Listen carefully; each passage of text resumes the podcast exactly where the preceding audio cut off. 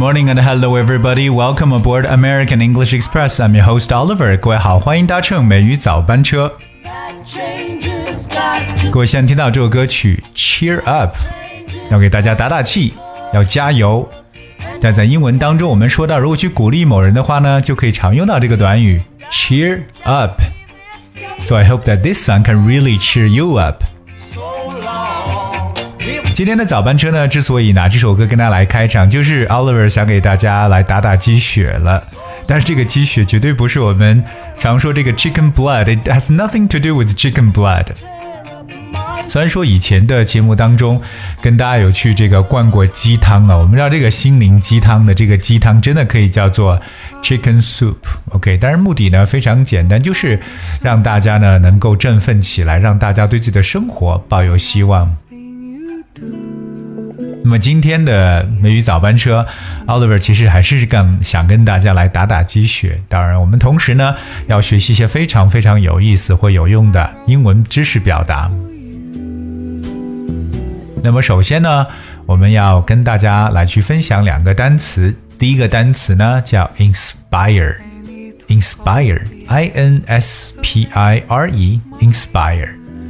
The word inspire means to give someone the desire, confidence, or enthusiasm to do something well。那么这个意思呢，就表示去鼓励、鼓舞，或者说去激励某人的意思。To inspire someone. Well, I actually inspire every one of you to keep on learning English on daily basis。我是鼓励大家呢，能够每天呢来去学习英文。当然呢，不要忘掉收听美语早班车。 而如果说我们感受到一种鼓励或感受到一定的激励的话呢，就可以说 you feel inspired。feel inspired 只需要在它后面加上一个 d，就表示感到鼓励的。那令人这个鼓舞的，我们就可以用 ing 这样的形容词来结尾了。That goes to inspiring。然后我们还有一个形容词叫 inspirational，inspirational 能够给人灵感的。能够去激发人的。除了 inspire 这个动词之外呢，要和大家分享的第二个动词叫 motivate。motivate，m o t i v a t e，motivate。The word motivate means to make someone want to do something, especially something that involves hard work and efforts. 它表示为激励、激发的意思，能够去给别人给一些这个 鼓励他前行的一些勇气。那这样一个行为呢，就可以叫做 motivate。So sometimes if you're lack of motivation, then something must be done to change it。那如果说缺乏自己的这个动力的话呢，真的需要可能要做点一些事情来改变一下。而 motivate 同样我们说受到鼓励的，可以说到 feel motivated or be motivated 这样的一个描述。 当然，它有它自己的一个形容词，叫做 motivational。motivational，我们在生活当中可能听到过很多很多的这种演讲，有一些演讲家呢，他真的是给我们带来积极的正能量。那么这些演讲家，我们就可以叫做 motivational speaker。Those are motiv motivational speakers because they bring courage, bring strength, bring bring confidence to the audience. Motivational. 所以，我们今天跟大家开场讲述的这两个单词 inspire 和 motivate 都表示去鼓励、去鼓舞。那么除此之外呢，今天要跟大家去分享几个在我们英语当中常说去激励某人的一些表述的手法，所以是希望我们的听友能够去敲黑板，好好的来去记一下接下来的这些短语。Well, the first one is called boost the morale boost the morale. We know the word boost, which is B O O S T boost，它这个意思就表示为去增强这样一层意思。我们来看一个词 morale，啊，读起来有点怪怪的 morale，it's M O R A L E morale，它重音在后边。 The word morale means the amount of confidence and enthusiasm, especially that a person or a group has at a particular time.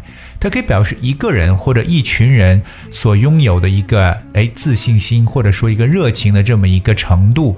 所以 morale 这个单词在中文中呢，表述为士气这么一层意思。而我刚才所说就是鼓舞士气或提升士气，boost。 The morale，可能说，当有一个大的一个工程，或者说有一个比较重要的一个事情在展开之前，那么有领导呢，就在员工面前要去发表一场讲话。其实目的呢，就是要 boost the morale，去提升员工们的这个信心，去给他们予以激励。I love you. So we can boost the morale。我们也可以用把动词换成 raise or improve。都来表示去提升或者说去增强信心。Here is one example.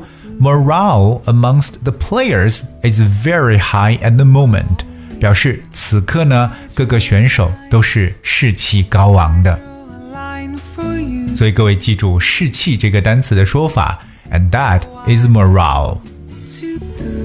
第二个说句让某人振奋起来、提升精神呢，就是我在今天开场跟大家所说过的这个短语，那就是 cheer someone up。cheer someone up，这是我们有时候在做一些看一些运动赛事的时候常说加油，用这样的一个短语 cheer someone up。So when you cheer up or when something cheers you up, you stop feeling depressed and become more cheerful。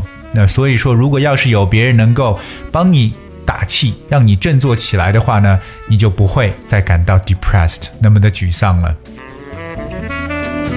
特别有可能在我们的生活当中遇到一些挫折，Don't worry, cheer up, you have another chance。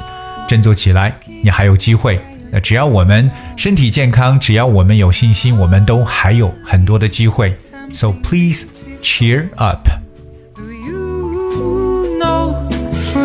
接下来要去分享的这个短语，在英文中也是特别特别的常用。说到激励某人，或者说说一些比较鼓舞人的话的时候呢，我们叫做 give someone a pep talk。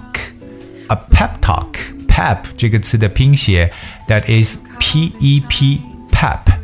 Give someone a pep talk means a short speech intended to encourage someone to work harder, try to win, have more confidence, etc.